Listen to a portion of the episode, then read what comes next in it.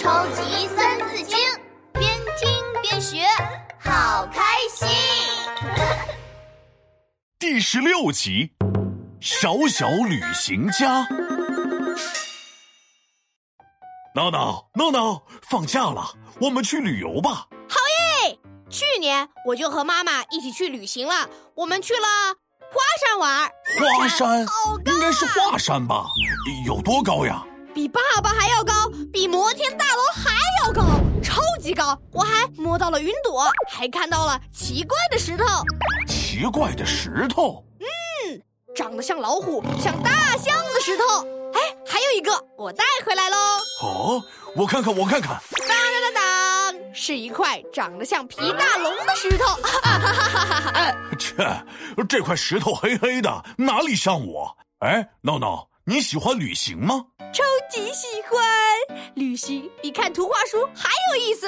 旅行呢，能增长见识。你去华山就看到了高高的山、白白的云、奇怪的石头，就像《三字经》里写的：“首孝悌，次见闻，知某数，识某文。”次见闻就是要到处看看，长见识。古时候也有一个特别喜欢旅行的人哦，他叫做徐霞客。今天就来听听他的故事吧。咚隆咚隆咚隆哒隆咚咚咚。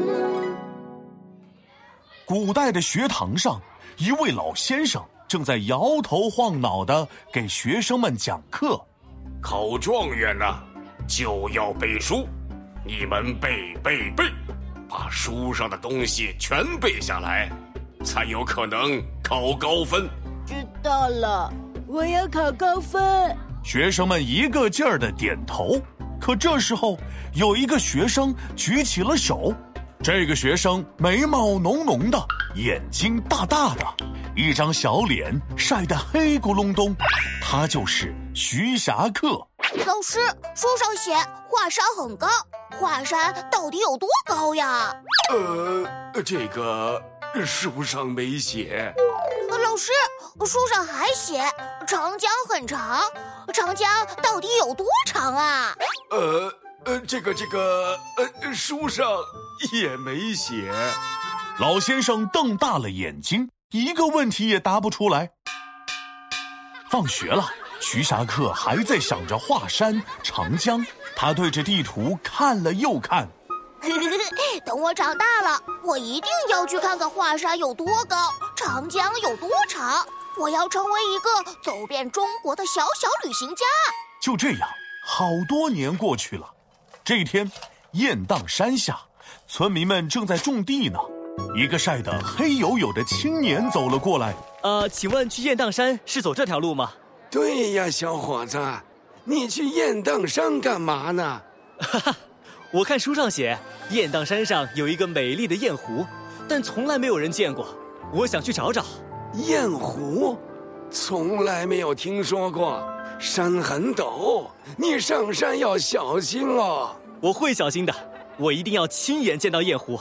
这个黑黝黝的青年就是长大了的徐霞客。徐霞客嘿呦嘿呦的往山上爬，一边爬一边给自己鼓劲儿。我一定要亲眼见到雁湖，加油，我能行！雁荡山真的很陡，徐霞客一不小心踩到了一个圆咕隆咚的石头，咕噜噜咕噜噜，他从山上滚下来，挂在了一棵树上，脑袋都成了鸡窝头了。幸好幸好没有掉下去，接下来我要更小心一点。徐霞客爬呀爬，爬过一条小路，前面出现了壮丽的景观。呀，这座山峰的顶端圆圆的，好像一个大肉丸儿。这个瀑布好壮观，好像一条翻腾的巨龙。哈哈，这些都是书上没有写的，我要记录下来。徐霞客就这样一路走，一路观察记录。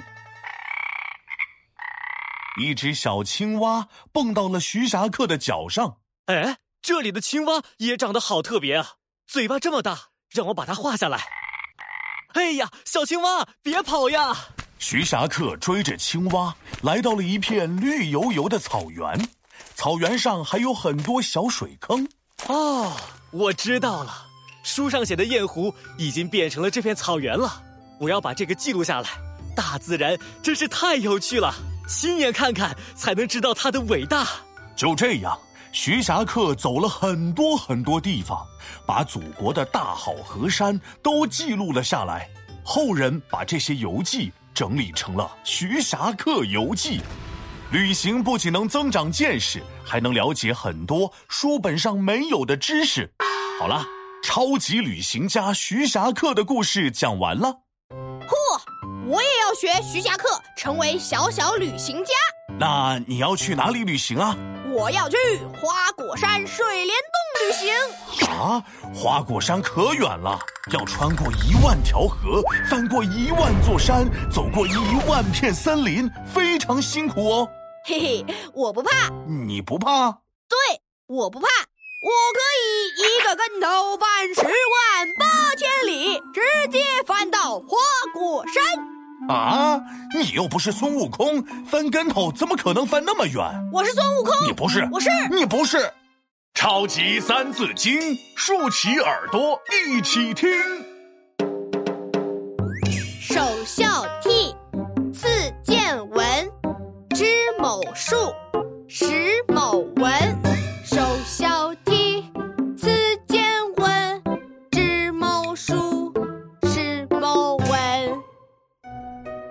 孝悌，次见闻，知某数，识某文。